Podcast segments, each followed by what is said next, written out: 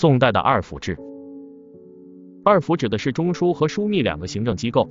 中书的设置可溯源至隋朝，隋文帝代周以后确立了内史省取旨、门下省审核、尚书省执行的三省分权制度。唐朝承袭隋朝制度，也以三省长官为宰相。至宋代时，三省制度几经改变，中书机构事实上只有一个混合体的中书门下，简称为中书。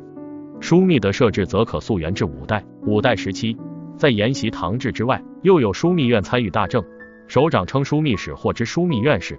唐德宗以后，宦官抓到了兵权，内枢密使的职权扩大。五代后梁时期改用士人，并改成崇政使。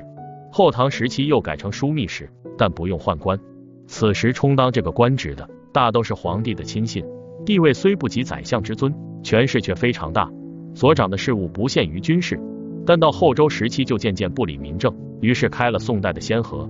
这样至宋代，遂有中书、枢密队长文武二柄的现象。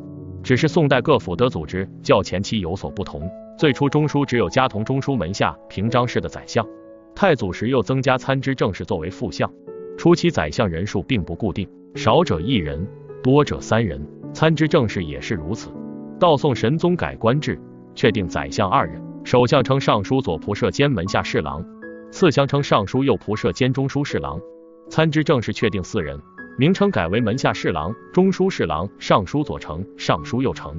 宋徽宗时改尚书左右仆射为太宰、少宰，其余无变动。